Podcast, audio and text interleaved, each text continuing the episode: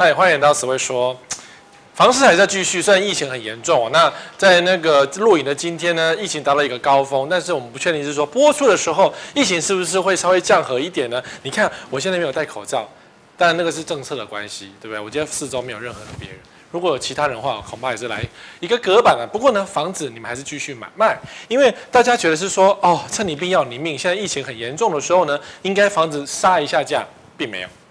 杀不下，对不对？因为政府的打房还没有出来，因为所有的人都在等政府打房确定之后。当然，目前的这个打房、打炒房的方案已经在立法院排队当中了。但我每次看到立法院陆续通过了一些法案，都觉得，呃，为什么不是打炒房方案呢？都是那种跟房地产无关的方案。当然，每个方案都很重要啦。我是，但是没有错，我们不能讲说房地产是最重要的。但大家都在等，打个龙蛋。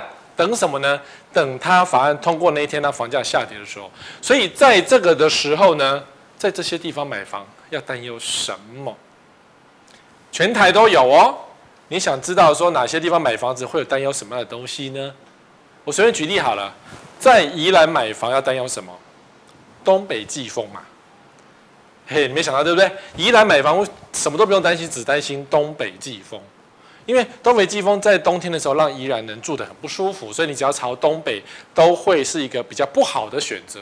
那你说朝南、朝西可能就稍微好一点，至少空气舒，呃，就是不会那么冷，冬天不会那么冷。那但现在夏天了嘛，夏天就变得比较少东北季风的问题。所以在宜兰买房，你只要注意到东北季风。那至于是说，呃，前景如何，未来如何，宜兰有高铁呀，对不对？那等高铁盖出去的时候，那就是正式的。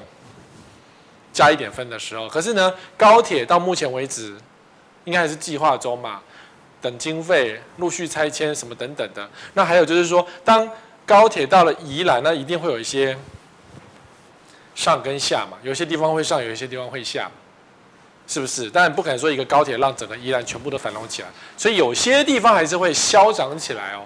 那呃，那就是后来之后的发展是什么？如果说今天高铁到宜兰，宜兰再分出捷运。搞不好会这种事情，要看宜兰县长有没有力量，有没有政治实力的。好，我只是举例这样。好，宜兰买房子要注意的是东北季风。你想知道哪些区域呢？你这时候在买房子，你想知道哪些区域呢？先讲高雄。高雄当然是因为受到台积电疯狂的关系，所以到处全台都是，全高雄都是台积电房。我随便看了一下那种售屋网站啊，这个烂房子。它的确是个烂房子，我没有在美化它，我也不需要美化它。你明明看下去就是那种啊，这房子真的很旧哎，一楼有没有巷子里面，然后还有摩托车啊，这不是很标准的那种乡下？不是乡下，你小时候住的房，或甚至是你爷爷、你阿公住的房子，然后一楼在那边客厅呀，拿着扇子扇扇风，有没有？这样的房子呢，在高雄比比皆是。可是你们发现它的价格居然加西郎九百二十万。一瓶四十五万，这是卖什么鬼啊？所有人都觉得现在高雄疯了。那高雄的屋主呢？当然就觉得说，我们等了一辈子，你们台北整天一瓶两百万、三百万，我们高雄等一辈子来个一瓶四十五万，会死掉吗？死掉是不会的，反正买也不是我在买，只是高雄人在买而已啊。只是说这种房子到底要不要，有没有人要买，那就另外一回事了。因为开高价是一回事，成交价格有多高那是另外一回事。但是它的地点是在什么？近台积电、举光商圈、有享国小、透天。我们都知道，它跟离台积电有一段小距离。好，然后这种老房子你买来自己改装不划算，因为九百二十万，然后杀一杀，就算是你不杀价，你装花了两百万做个装潢，也要一千万。那一千万的房子只是一个小透天，你觉得舒服吗？没有动距，巷子里面，然后还要全部把它包起来，用什么铁窗围起来，因为可能会担心小偷之类的。所以高雄呈现一个台积电疯狂的世界。就是只是为了台积电而疯狂，然后你看这样的新闻就会出现。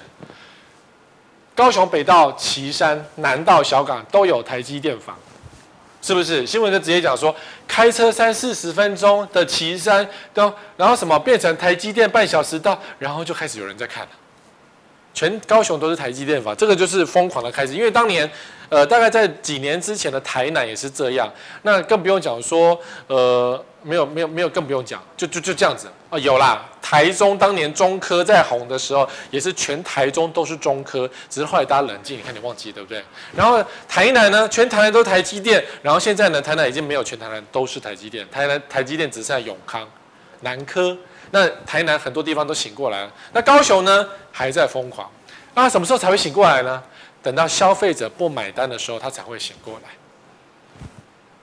你你你你你会知道的，因为如果你今天是个高雄人，你是一个买方，你当然想说趁这个时候，哎呀，房房价房价涨了这么多，然后哎呀，我是不是应该早点买？因为看到房价一直往上涨，我们快要买不起了。纵使疫情来，还是往这样涨，所以我们是不是要早点去买一间卡着？等到台积电真的来的时候再赚钱，我想人之常情都会这样子想，但这是不对的想法，因为你知道台积电万一他不来呢？没有人保证台积电是不是来，到时候陈其迈市长双双头一摊的时候，我也没办法，他就是不设厂啊，我也没办法。万一什么全球晶圆过剩，然后呃股票没有办法再涨了，或者说它的产能就这样了，双手一摊说 sorry，他不来了。也是有可能的，因为高雄的设定，呃，现在的设定，高雄台积电厂的设定就是什么车用晶片那种生活晶片为主。那我们都知道，车子晶片最近很缺，缺了一两年了。那是不是说等到这个地整好了，台积电盖好了，然后突然间别家的晶片，什么 Intel 什么，呃，不知道，对不对？所以未来的趋势，没有人会知道到底是怎样。那现在目前只是在整地阶段，就全高雄都是台积电。这样的想法其实很危险了。对卖方来讲，如果你今天有一间烂房子放着没有住，很容易就会想要说，我开个高价卖卖看，有人要买我就赚赚走了，屁股拍拍就走人。当然，这样的想法会引发整个高雄房价往上涨，然后会把高雄的小孩逼走，因为高雄的人，高雄的下一辈，销售的年轻人再也买不起高雄，就是因为这种贪婪的心态，你把高雄的年轻人赶走。所以以后就变成什么穷鬼、穷人跟狗不得进入高雄，因为高雄有台积电，让全高雄房价都涨。谁害谁谁害了？这不能讲只有他投资客或是建商哦，任何想涨房价的都会达到这样的一个效果。所以你要不要害你的下一代？你自己考虑一下。但是高雄是不是全高雄都台积电房？当然不是啊，当然不是啊。你用膝盖想也知道啊，对不对？那你为什么会这样子一厢情愿呢？因为要等他的，等你们想法这样渐渐的醒过来，才会醒过来。你看四月份交易月减十六趴，开高雄开始醒喽，高雄开始蹭呀哦，高雄房子走向量缩价呀。四月份开始买卖转件数，哦，不是买卖转，是交易量。哦，这是买卖转件数哦。高雄市地政局发布四月建物买卖移转件数，四月高雄整体交易量为三千多栋，比三月少六百多，减幅为十六%，就是渐渐的冷了下来。但三四月份的交易量是指呃四月的登记，那大概是二三月的时刻。那二三月的其实打房政策是从去年十二月讲到现在，去年十二月，所以高雄渐渐醒了过来。会不会醒？我们不知道。因为这只能看买卖移转件数，三千多栋其实也没有一个月三千多，其实不是很多，没有很多户。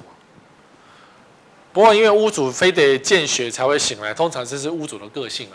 所以纵使四月份渐渐醒过来，但是呢，高雄目前还没有全醒，还是在做台积电梦当中，就是全高雄都是台积电梦。所以当你在这个时候要在高雄买自住房，来住的时候，你要小心什么呢？这是我今天想要告诉你的问题。第一个，抛售潮，因为趁房价上涨的时候多卖一点是一件很常见的事情哦。但是我得提醒你，这些社区长期以来都很难卖。它难卖的问题不是说因为它没有台积电的议题，而是它房子一定有什么样的特殊的问题，或者是说投资客觉得这时候该抛了。比如说第一个难卖叫八五大楼。高雄人都知道八五大楼，高雄第一高大楼，对不对？曾经有一户的高八八五大楼是一个投资界的蔚为风潮，台湾各地都有这样的一个大楼。那你说八五大楼现在疯狂抛售，两百多户的套房正在卖，新闻有解释是说啊，因为 Airbnb 做不起来，嗯，没有游客，没有大陆观光客，没有全世界观光客，所以那些小套房开始抛售，因为它已经空了两年了，所以做不做不做不下去。那个装潢多漂亮，然后没有人住，所以他只好卖一卖，趁现在装潢还可以用的时候卖掉，不然到时候再过几年，它装潢就糊起了，就不值钱。那你说这时候呃价格也算高，一瓶十九二十万也算不是算便宜。所以等于是他也是趁现在高价赶快调节，可是这代表说这些投资客不看好高雄，因为高雄的旅游量呢，在疫情恢复之后呢，因为全世界都飞出去玩，所以大家都飞出去，高雄人也飞出去了。那那飞飞谁谁飞来台湾？我也不知道谁会飞来台湾，因为没有陆客啊，对啊。那可是呢，飞来台湾第一件事一定是住饭店嘛。啊，饭店等他住个几年，饭店觉得不好玩，或者说想要再省钱的时候，开始住 Airbnb 或者开始住那种日租套房什么。所以如果说明年疫情恢复，那要等他再过两年，房市的投资型的旅游房市才有可能会稍微回来一点点，还得看当年的政策是什么。所以目前的套房没有人要，抛售。然后接下来你说什么星空树啊，预售屋嘛，正在。调解当中，一些预售屋乏人问津，一百零七户在要求。民生一号院九十二户转售啊，我知道你们颜色比较淡，预售屋嘛抛售啊，因为现在预售屋没人要啊。然后接下来华人会就是一系列的新复发的房子，华人会呢成屋七年，目前还有八十六笔，八十六笔成屋七年呢，你这样趁逢高出脱吗？其实它一平二十几万。在鼓山区，在农十六二十几万也不算便宜，但没有多低。但我记得鼓山就是农十六比较低的时候是一字头，一二字头左右，所以它价格并没有跌，但是呢卡在这边不上也不下。就为什么高雄人不喜欢去住农十六？因为什么都没有啊。一个高雄应该要生活方便的地方，结果我去了一个什么都没有，纵使房子大一点又如何？我在一个有生活经验的地方，什么都有才是要的啊。高雄也是很重视生活技能的，农十六是什么都没有，农生活技能不够的地方。台北人喜欢，可是高雄人不喜欢。好、懂吗？然后呢？Google，我为什么举个 Google 的例子呢？不要把台积电想得太好。我只能提醒你们，当年 Google 呢说要来台湾的时候，让大家房价暴涨，跑去哪里了？彰化，对不对？然后呢，第一阶段的投资有什么多少美？第一期第三美什么三亿美元的，第二期一点八等等。Google 来台湾做厂房，在你不知道做什么的情况之下，当然觉得哇，台湾要发了，选到彰化，彰化要发了，选云林，云林要发了，甚至是选到板桥，因为现在厂房跑到板桥去了，对不对？板桥要发了，结果有发吗？你看它的数字，员工数从初期的五十人增加至超过两百人，也就是说，Google 来台湾做一个资料厂，然后五十人。一开始是五十人，后来变两百人。好、哦，所以两百人几间房间了不起，两百人就两两百间房子而已，就这样了，没了。所以为什么 Google 对于对于目前 Google 来彰化或是来到板桥的效果并没有很好的原因，就是就这样啊。你这种第一期五十人，那时候喊最用力，结果发现，哎呦，他只是来做资料厂。那 Google 又不是一个生产单位，只做一个资料厂，所以只要派一些工程师走来走去，调整来调整去，最多两百人。他说超过两百人，就我们就算两百人，那就两百户房子好不好？没有啦，两百户房子能够成交多少户呢？就两百户啊。你说这两百人钱很多，会造成附近变得两千户、两万户的一个成交量吗？也没有。所以大家把 Google 想得太好。以至于当初暴涨的房价，突然间，哎，我这些房子空下来卖给谁呀？不知道，没有人说故宫会第四期、第五期、第六期吗？也不需要啊。它目前的搜寻量也没有大到说需要多少的人力哦。所以以人力资源来说呢，落空。好，所以对台积电不要抱持太好的想法，说台积电会有三万人来高雄工作，没有，没有这么多人呢、无人工厂可能只要十个、二十个或是一百个就够，那一百个，纵使是一百个人，就是一百间房子而已啊。那我刚刚讲高雄买卖移转件数一个月三千多户，台积电不过是一点点而已，好吗？不要想太好了哦。然后再来，因为过去高雄实在是太期待太高了，所以高雄的公安意外实在是太多。公安意外实在是太多。你看高雄公安意外，说要上厕所，男子从二十楼摔下去，就是公安意外。其实过去公安意外真的是发生很多次，然后这还是一个快盖好的房子，所以高雄的房子漏水情况可能没有这么严，啊有了还是有漏水了，漏水还是有，可是呢，高雄的公安意外居然在我的脑筋中是比较危险的。所以你要买一个凶工地吗？因为它不是凶宅。不过这个大门，你要想，这个房子摔下去，这个大门对不对？我没有对死者不敬，而是他为什么会摔下，别人就不会摔下？那一定是他的工地管理不好啊。那这样子，每次你经过你家的大门，是不是会觉得惊惊？阿飘在你家大门回旋，这个算好的。我觉得最糟糕的凶工地是直接在电梯井里死掉的那一种人，以后搭电梯都会有心理阴影。我个人觉得很恐怖啊。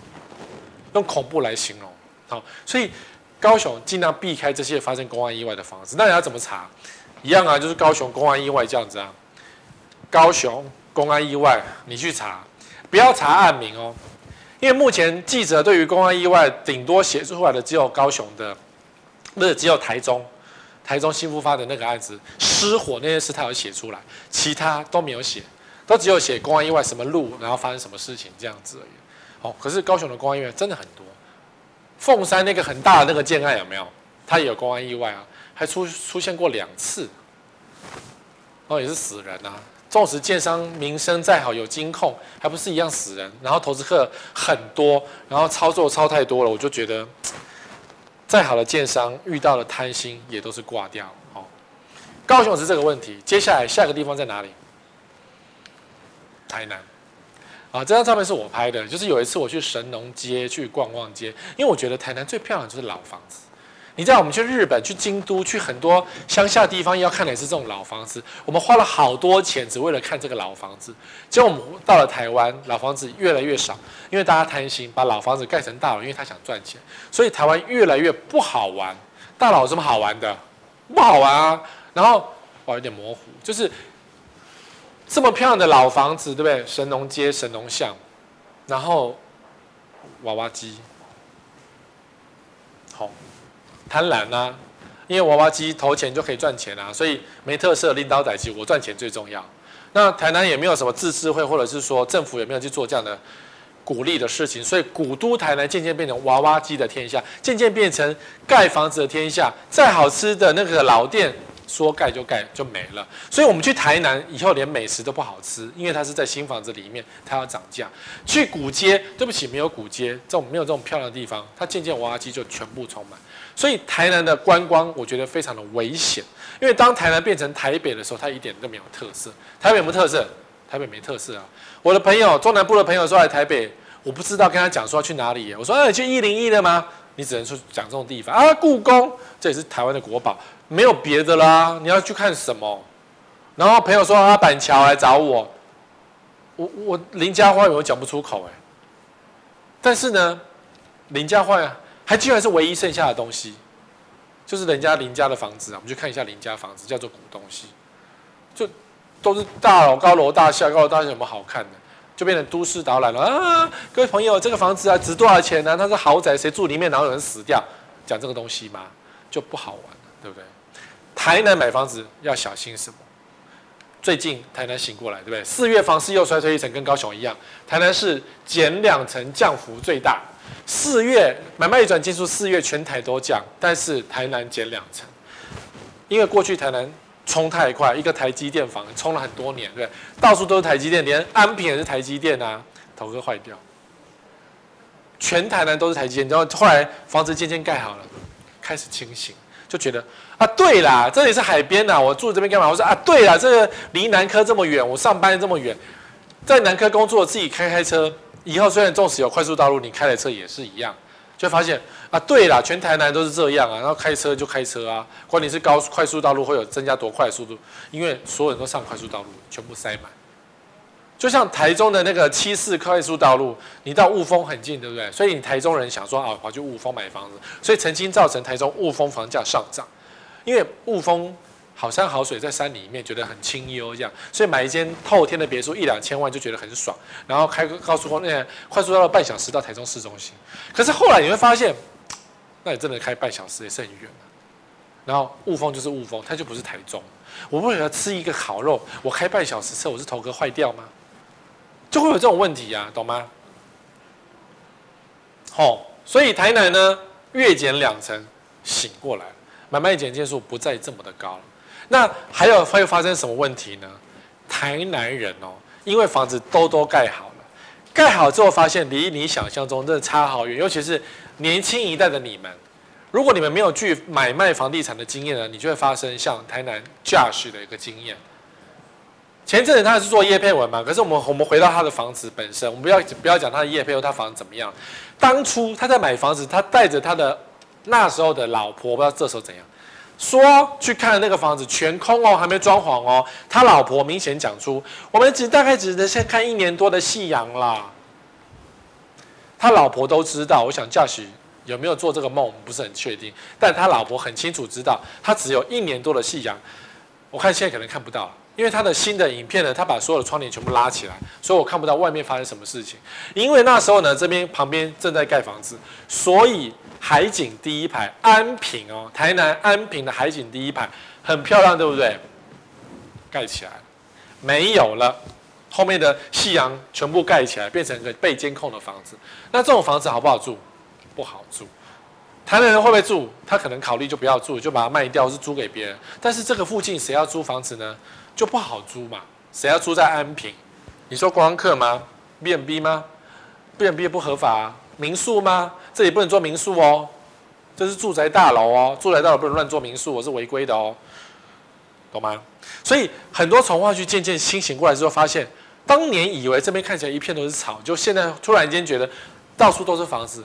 越晚买当然是海景或者你的开阔景观越有，但是呢，渐渐的你的景观早一点买都没有。那你没有景观的，会不会也想要买？转售不易呀，大哥，谁要买一个没景观？然后呢，窗户打开就是别人家窗户的。台北可能可以，因为台北已经习惯这种被压抑的日子。可是中南部呢，到处都是景观啊，我买这干嘛？我去买透天还不是一样更好住，对不对？所以呢，从化区的房子渐渐醒了过来，就觉得这些看起来马路大、宽敞的地方没有这么好。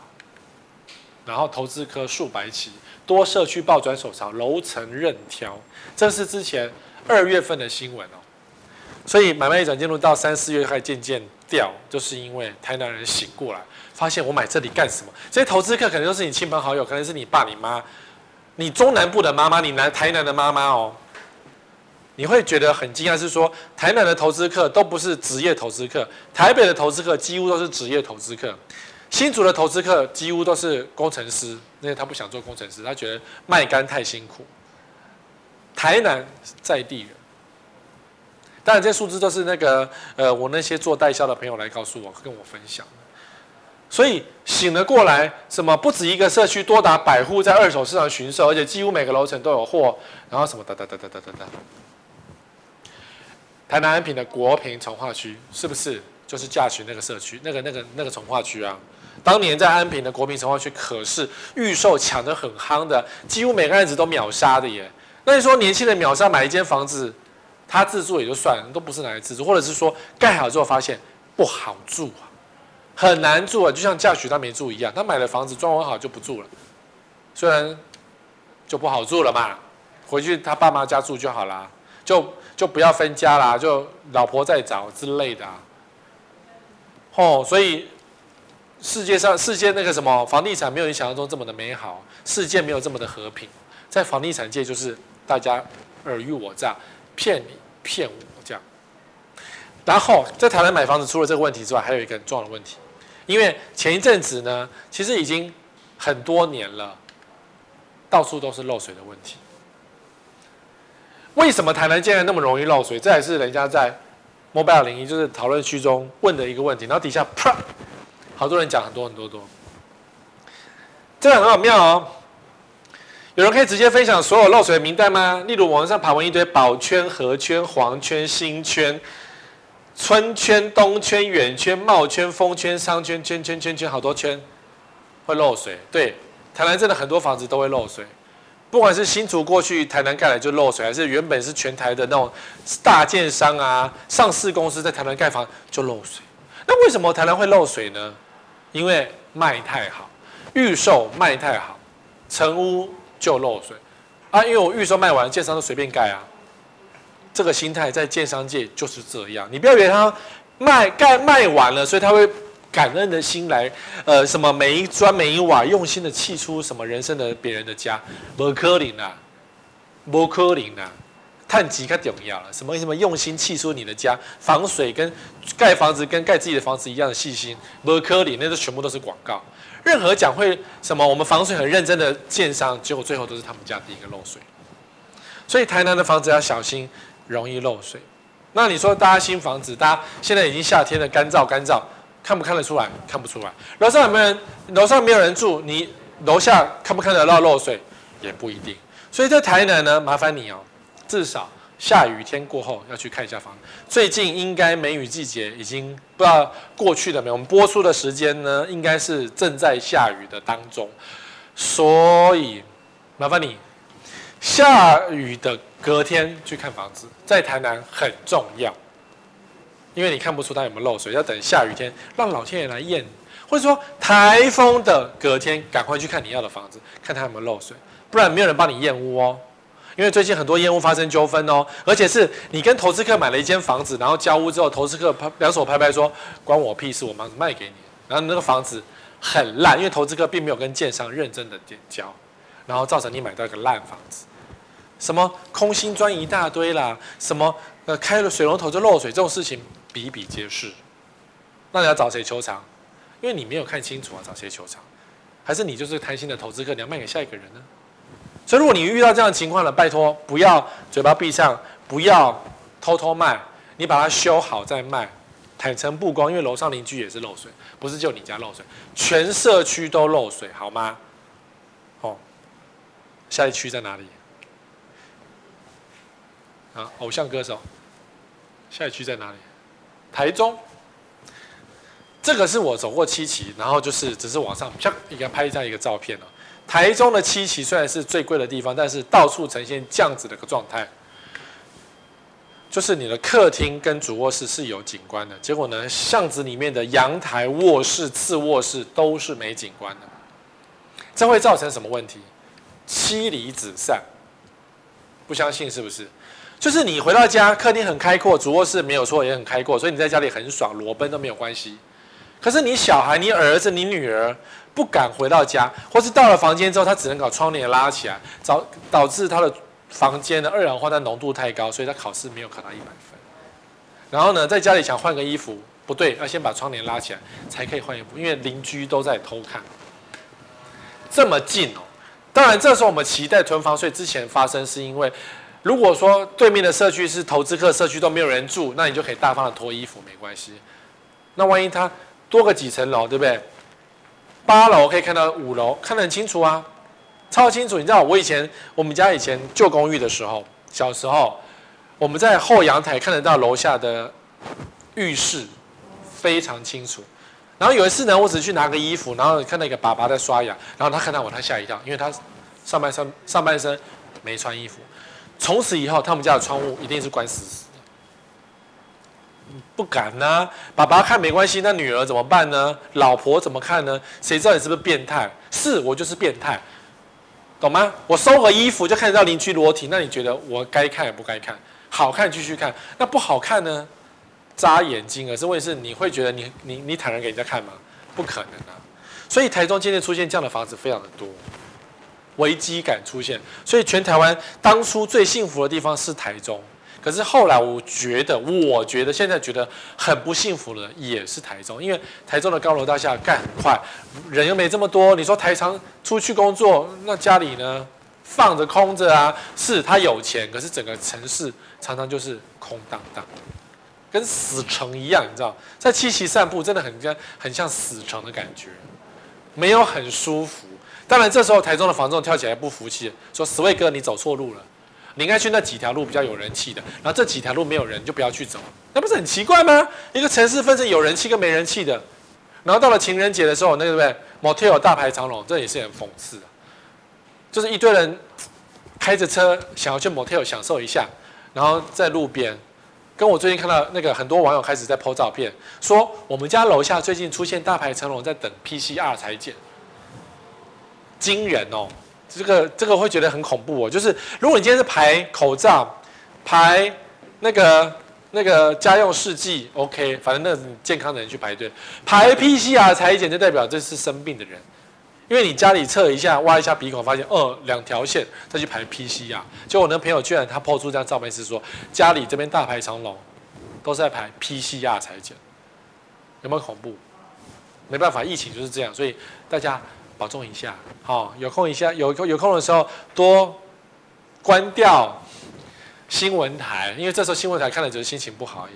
你每天看完应该的资讯就可以离开了，看看专业的节目，看看有趣的节目、搞笑的节目都可以。好，我们回到台中，台中要注意哪些事情呢？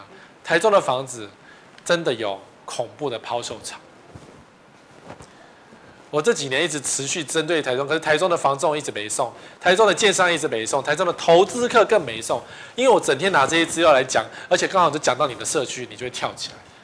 因为你的房子真的卖不掉，市政爱乐四百五十多户啊，要求啊，心之所向两百多户在抛售哦，嘉茂六九六二大型庄园两百多户哦，然后城市经典两百二十七户，香邻皇居还有一百六十四户，这个是石家庄比较网前五名，有四名是预售屋的转售，第五名居然是卖了十年的一个中古屋，还有大量的转售房，到底是发生什么事？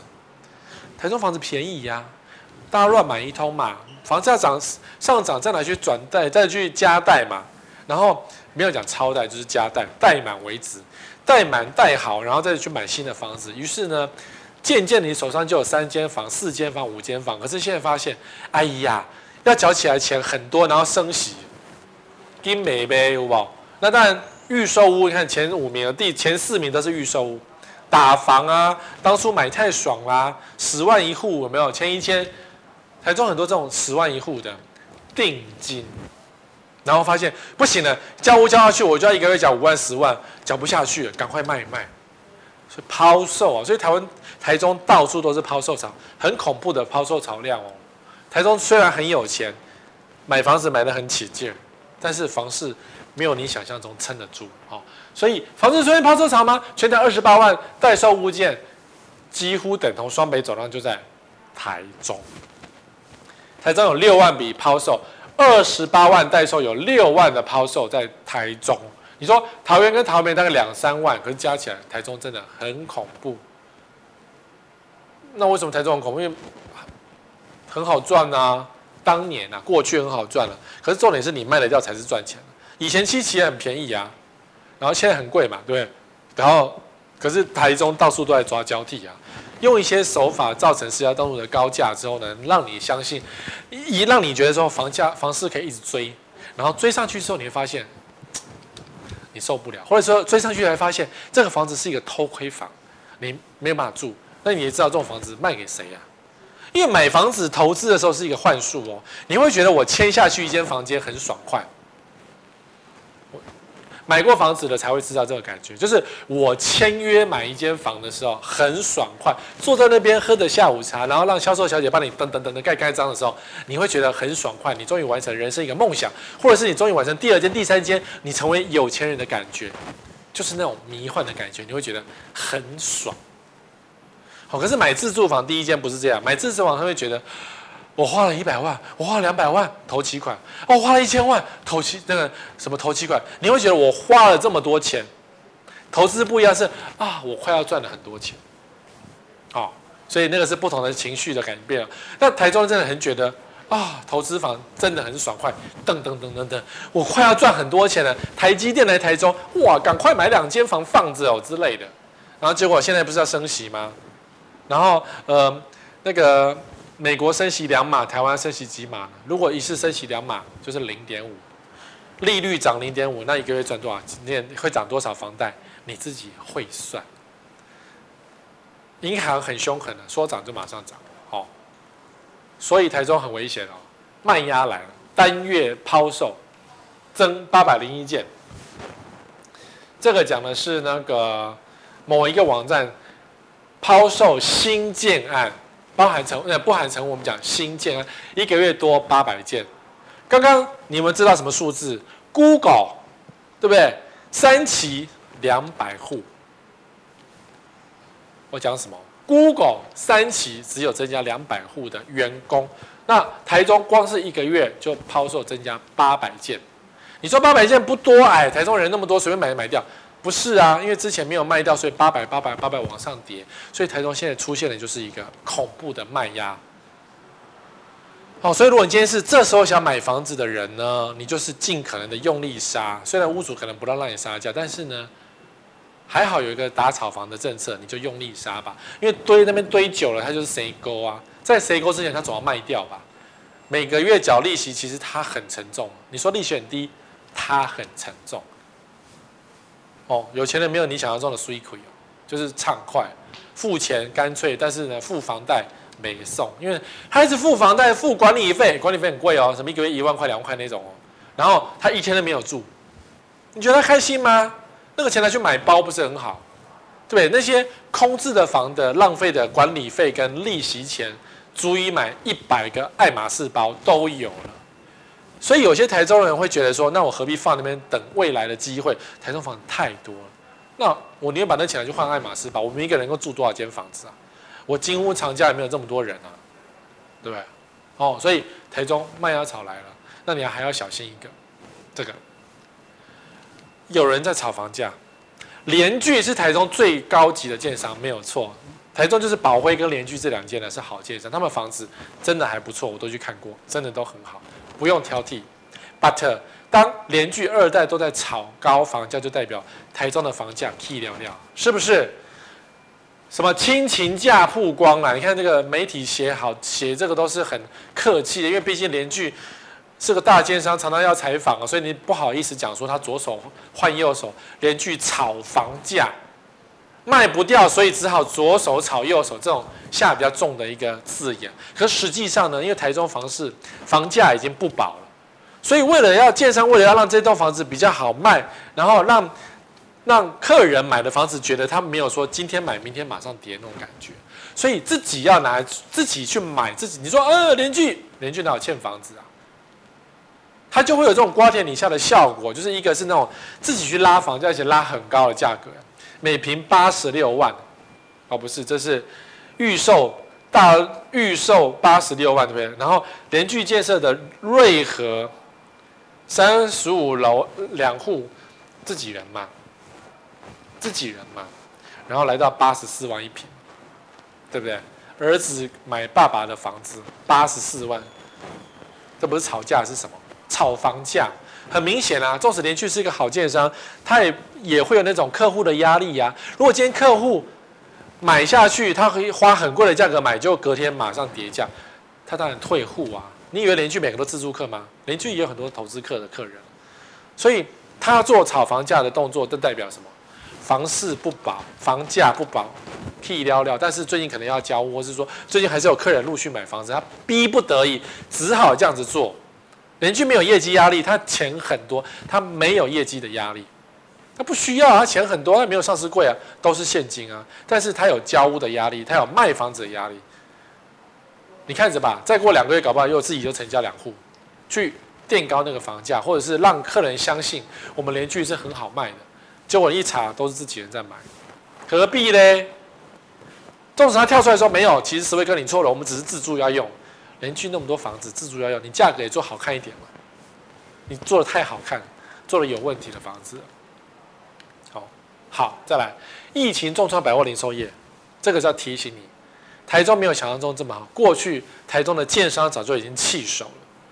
台中两大商场开发案，二零年去年的事情啊，去年的事情哦，两大开发案对不对？一个 ATT 嘛，乌日，ATT for Fun 台中案停掉，然后环球弃标台中商场 BOT 案十四期，对不对？弃标就是。当冠德、当 ATT 都觉得台中没有这么好，那你自己也要小心一点。好，我讲了那么多利空的话，也是跟你提，给只是提醒你。那如果说你今天信心很坚定的用力杀价，可能会杀到比较多。可是屋主可能忘记这些事情，屋主会拿给你说，你看连续创新高价，对不对？你看台中有很多商场开发案，会来跟你增加你的信心。可是事实上没有这么好，没有这么好。好，接下来要听什么区？接下来哪一区？来写下来，告诉我你想听哪一区。如果我今天没有讲到的话呢，我未来是有机会会提。如果你想要知道那一区？的发展呢，赶快跟我讲，不然我不知道你是不是需要那一区。曾经有网友写金门，那金门无话可说，金门没什么好讲的。金门因为地方太小了，炒作由当地的决定，房价由当地人决定。是，虽然金门金门有小三通，有五有有高级饭店，但金门离岛。本岛管不了那边了，因为那边就是当地人在决定。我再怎么大声疾呼说金门没有用啊，不，当地人关起门就说我们是决定是什么就是什么，金门就是这样的一个地方。好，接下来我们讲桃园啊，这是一个网友，一个 YouTuber 在在青埔，他去做一个检测，说青埔到底是不是传说中的鬼城？那当然，他是个房仲，所以他对青埔了若指掌，各个社区成交状况都很清楚。那当然，青埔的余屋其实不是很多，我们都很知道。可是他是个房仲，所以他话也不能够讲太明白。于是呢，我看了那个影片，几乎都是黑色的，或者是说，比如说一二三四五，就是没有几户开，空屋率非常的高。他可能都卖掉了，但是呢，这一招其实也可以去台中做，也都是很空的。青埔还是一个。人很少的地方，我不要讲鬼城，我们讲人很少的地方。你可能先买了两户，可是你不去住，那就会造成它是一个空城的状况。那既然没有人，就没有生活机能，开了店可能就倒掉，因为没有人来消费了就倒掉。所以渐渐的造成这这个地方每况愈下，越来越空。好，所以在桃园呢，最知名的、最首屈一指的，当然青埔是过去曾经耀眼的地方。那桃园的市中心还是市中心还是最重要，因为桃园人嘛。工作机会在市中心嘛，或是说郊区嘛，总之市中心还是比较保值，郊区还是没有保值的机会。纵使青埔的价格最近正在炒作当中，我就觉得 要有智慧来分辨哦。桃园五二零档期逆势爆发，清火六字头开价恐再创新高。建商可以开六字头，不代表你愿意，你需要用六字头给他买，或者是说这个地方建商当然看好，因为他已经买了这块地啦，所以他当然要吹嘘到它爆炸为止嘛。就像桃珠影园一坪六百万，你相信台北市房价六百多万吗？没有人相信嘛，没有一个台北笨到会相信台北值六百万。你东西要有价值嘛，就是 Toyota 就是 Toyota，你卖什么宾士价？哦，你要跟我比价没关系啊，可是问题是青埔六字头，你你可以买啊，我觉得没有那个价值啊。那个土地当初那么大一片一块，他买多便宜你也不知道啊。什么缺工唬烂，缺什么工？缺廉价工而已啊。所以青埔还是蛮大的，因为青埔青埔在虽然有高铁，对不对？可是它捷运的沿线哦，机场捷运的沿线。它有很多竞争力，就是你没有非住青埔不可的道理啊。你如果说以捷运沿线来讲，还有很多低价的啊，比如说，你看我随便抓几个，这是 A 七，A 七呀，合一住宅嘛，黄祥欢喜城啊，有点淡哦，我念给你听，黄祥欢喜城近一年平均价格是二十几万，那目前有多少户？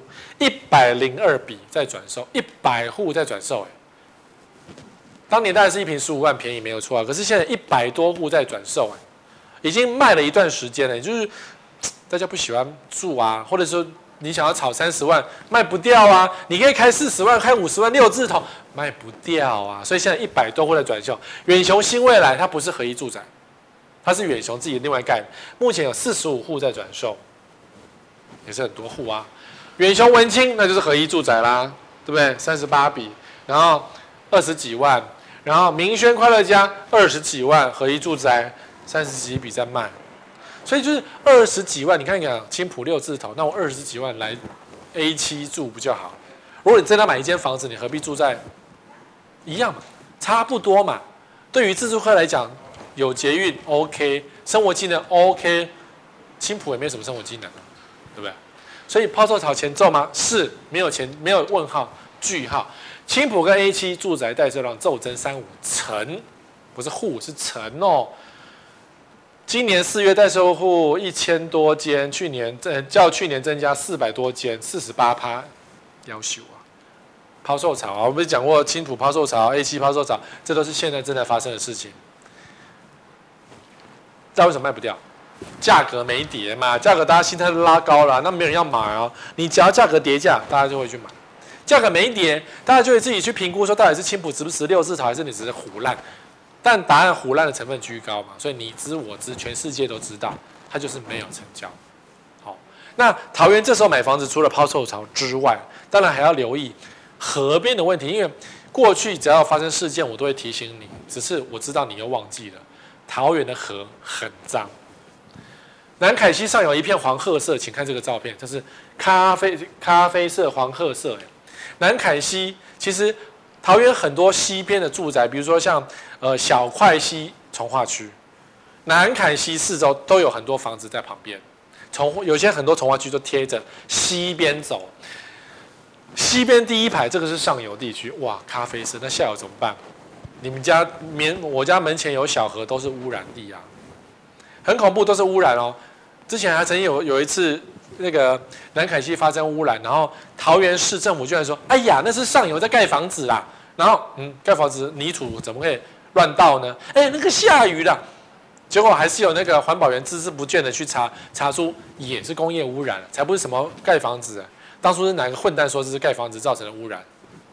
有问题呀、啊，这一定官商勾结啊，对不对？为什么他可以讲盖房子所以造成污染？桃园南凯溪真的很毒啊！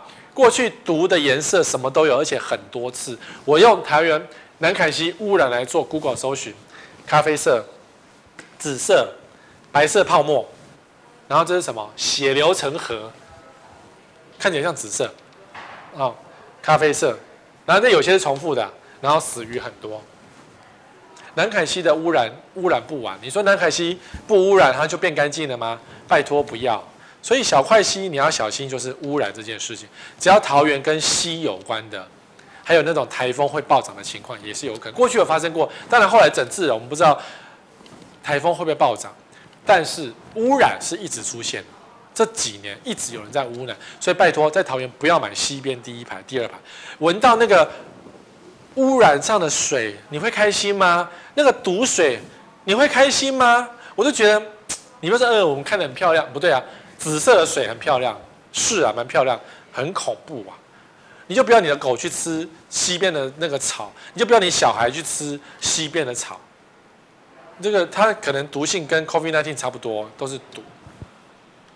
好，所以在桃园买房子要小心。接下来呢，新北市买房子总是要回到台北嘛，我还是会跟你们讲到底是哪里，注意哪些地方。新北市我为什么放一张这个疫情指挥中心的一个？你看录影的今天三万，不对，这个是我做简报的今天是三万，上礼拜做的，录影的今天是四万，我内心非常的惶恐，因为双北市的人数永远是最，但双北市人多，都会密集，所以状况也是最多，新北市是最多的，破万就是新北市，新北市比较脏吗？新北市人比台北市多吗？是啊，那为什么新北市比较有状况呢？大嘛，大就会有这个问题嘛，所以，呃，新北市人没有很喜欢侯友宜是失控啊，不对，他也是做一些事情，所以还是有一些人很爱他，有些人很讨厌他，就像柯文哲市长一样。总之，新北市现在看房子要非常的小心，因为在破万的情况之下，你不知道你前一个人看过他是不是有咳嗽，你不知道。可是有很有一些人，我知道是有房仲跟有代销业者，就是因为买卖房子而。生病了，所以你要特别小心。所以这这段时间，你说看了房子拿那个酒精狂喷吗？没有用吧？你喷的是别人家哎，你可以这样喷吗？房东说我们会消毒，房东会拿酒精全户喷洒，并且静置一个小时吗？那个家具都烂掉了。所以那个说什么有消毒的都是骗人的。我觉得没有这么彻底。或者说你今天你去看房子的时候，全身要浸满那个，他有做一个那个拱门，有没有？那个洒酒精的拱门，那你的包包也烂掉了。你的爱马仕酒精一喷，烂掉。好，所以新北市啊，我们先不要讲疫情，我们讲真回到买房子的身上。买房子注意什么？以前怎么热，现在怎么抛？因为新北市太多了，有很多抛售社区出现。你看，比较王它的前几名的抛售社区，海洋都心淡水一百八十户，卖得掉吗？卖不完。海洋都心二期九十九笔，卖得完吗？卖不完。台北湾又是淡海七十六笔，波尔多二乐飞庄园是新店的央北重划区，还没完工六十八户。我讲过波尔多二哦，它旁边房子盖起来，你就会觉得窒息感出现，像台中的窒息感就会出现在这个央北重划区。红色水又是淡水，所以淡海新市镇到目前这么多年的抛售，永远卖不完。可是当年呢，很红哎，我在当记者的时候，一瓶十一瓶十九万卖光光哎。一字头卖光光呢？你说投资客神经病？对，一字头拜托口袋掏一掏有多少钱？就买个两户也没有多少钱啊。台北人很有钱的，乱买一通，然后就挂着，不住也没关系啊，只是房子就没人要住了。好，所以在新北市买房子，除了抛售场要非常的小心，就是你买这个社区啊，我知道你不会买的，可是这件事情呢，你可能就忘记了，又是公安意外，对。你会去查公安意外吗？比如说，这是板桥，我记得当初这个社区呢，好像是有死在地下室枯骨，呃，腐烂了，尸体腐烂，怎么会有人死在地下室腐烂，然后被才会被人家发现？这工地管理有多松散嘛？哦，那当然，这样的社区呢，出现公安意外，在光是板桥江翠北侧就有四个以上，有上报的四个以上，那没上报的我们就不知道多少个了。那你买了记，你记得搜寻哦。我只能讲，你记得搜寻哦。如果你真的住这个社区的话，你会不会内心忐忑？我不确定你会不会看本节目。但是呢，你要买这个社区，如果你觉得无所谓，你再买。就是你搭电梯的时候呢，你不觉得那个飘不会上来，你再买。好，我得提醒你，公安意外在新北市非常的常见，很恐怖。然后再来，央北成为拥挤之都啊，这个社区一定会觉得很。崩溃！当年这个社区也是被称为什么将军的家，结果而今呢，买得早，买得便宜，然后房间盖起来了，渐渐变被偷窥之家，彼此互相偷窥，或者是呃，明天看不到明天的太阳了，差不多，你可以写很多歌咏这个社区的话。然后这个盖起来会发现啊，不是河边第一排吗？不是有河景吗？新店不是有河吗？是啊，河景在别人家，不在这里，河景在这边。然后可是这边有块地，这边有房子，别人的房子，这边中中间这一块，这一块也是有房子啊，到处都是房子，所以央北成为非常紧密的地方，跟永和，搞不好比永和还要拥挤。房子盖好了就是梦醒的时刻。你要你要住吗？你要你你要住吗？你说啊，你们这些酸民买不起，不是啊？你要住吗？你住了再说嘛。到时候有一个偷窥在那边看着你家，是不是？你连偷情都不能够呼吸？因为你不能够带其他人进去，人家就拍照下去，不舒服嘛，对不对？这种房子怎么住呢？不舒服啊，怪不得要抛售啊。哦，那当然还有一个这个问题，这栋楼七五成转售都赔，屋主心内放弃赚钱念头。新北市很多社区还是在套牢，这是什么时候新闻？二零二二年今年的新闻哦，我没有在讲旧新闻哦。新庄副都心还在赔，那为什么新庄副都心一直赔呢？去过都知道，我想你大概不会去买他的房子，或是你会大刀一挥才会愿意买下去。紧密嘛，你自己看，这个还是算客气哦。记者广角拍哦，哦，你看，感觉好像有空气，对不对？可是你住在任何一个楼层，你的窗户看出去就是别人家的房子，清清楚楚。你在里面被偷窥到受不了，它没有一个开阔的景观，感觉有太阳，可是只有中午才有。哦，所以这种房子呢，渐渐会成为没人要的内容。所以在新北市要小心动距的问题，尤其是很多从化区都会有这种赔售的状况。你不要说现在是涨价时刻，还在还在赔呀。新庄头前从化区，成屋龄九年，三十三笔转手交易有二十五笔赔售，要求啊七成五都在赔，这个赔率也太高了吧？不要以为现在不赔，可是适合一种夜猫子啊，就是你就是晚上进出。不对啊，那别人又不是夜猫子，你要转售也不是转售给夜猫子啊，还是住个比较健康的房子比较正常。这种房子就空着没关系，就不要去买它。除非你觉得说啊，我的命中无所谓，我的命中不能见光，那只要买这种房子，那你就会住到一个没松快的收窄。好，小心你自己一个人就算了，有小孩有老婆，你自己要注意一下。接着是台北市，这个房子从这个角度拍就很像这样一样。每天都这样子会舒服吗？不会舒服。所以目前只有一户成交，那一户是他们自己买卖的，其他都空的。你管它艺术品，你管它一瓶六百万能够带起房价，所有的手脚都被大家看破，所以没有用。当然，他也带在隔壁的社区，就像一个那个旋转一样，那边转转转转转。后面的社区当然不舒服啊！我家门口本来是开阔，突然间来一个不舒服，对不对？可乐果、洗衣棒。总之，我们不认为，我个人不认为它是什么一个，呃，什么艺术品，不好看啊。说实话，国王新就是不好看啊。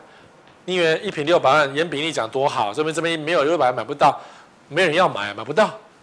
你艺术品是你自己觉得啊，所以台北市要注意的就是，高房价真的会没有人要买。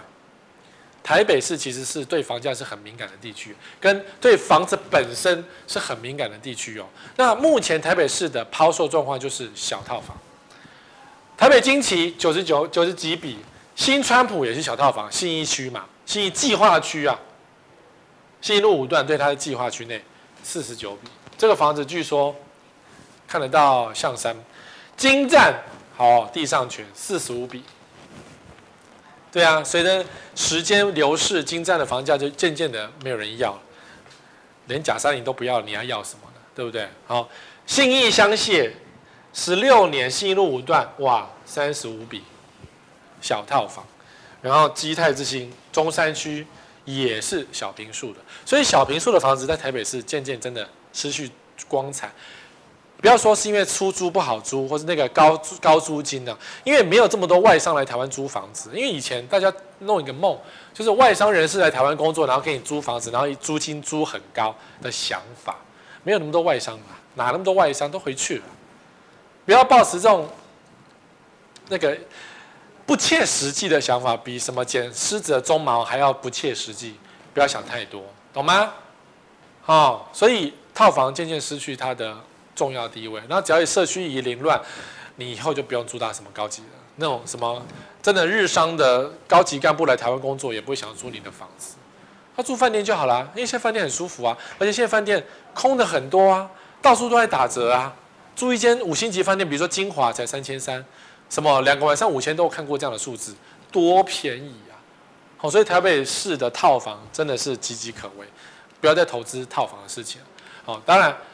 每平点价十六万，大值小宅，旅传陪售，商业宅让利百万脱手。在大值呢，就是不只是大值，这个新闻是讲的是说，大值的商业宅就是登记一般事务所，可是你却来当住的那种假住宅，不好脱手，你要陪售才脱手，因为你的户籍迁不进去，没办法缴代金。台北市台北市长跟内政部在互相杠来杠去，就是这种违规住宅就麻烦了。所以像。同样的东西啊，在内湖的五期从化区也有很多违规住宅。只要是违规，在台北市，不管是哪个市长当家，都会不好卖。好，除非出现官商勾结，或是比较比较没有这种市长啊。这几年，陈水扁也是啊，柯文哲也是啊，都在打击不该不该出现的这种违章建筑啦。因为台北市的邻居对于违章建筑很很不爽，不喜欢邻居。违章建筑，台北市的水准真的比较高，所以你的登记有问题的房子，或是你要想去做阳台外推的房子，都不要碰。好，这个是台北目台北市目前买房子的状态。那你说价格呢？你要小心，很容易高价套牢。台北市很容易高价套牢。你说什么南港一坪一百多万，你回去看南港其他房子，也没有那么多价格，那只是他愿意卖一百，就像陶朱隐卖六百万，你要去买吗？是不是的？房价自在人心。那个实价登录多查一点，好吗？希望你们都在家里躲得好好的，看我的线上节目。那我们下礼拜同一时间再会了。